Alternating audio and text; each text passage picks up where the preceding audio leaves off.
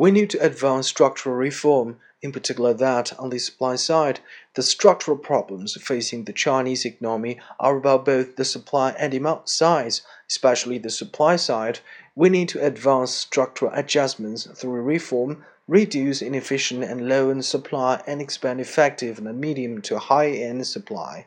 This is conducive to economic transformation as well as growth. A major task for us is to phase out outdated production capacity and address overcapacity, especially in steel, coal, and other sectors that face difficulty in operation. Initial progress has been made in recent years as shown in the lowering production of raw coal and crude steel, but our efforts must well continue.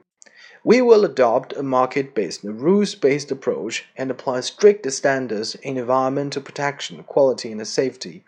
The biggest challenge is how to address possible layoffs in this process. Businesses need to take multiple measures to ensure that their employees will get reemployed.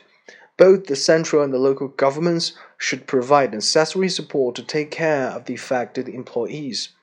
Overcapacity is a global challenge. The fact that we have taken the initiative to cut overcapacity demonstrates that China is indeed a responsible country.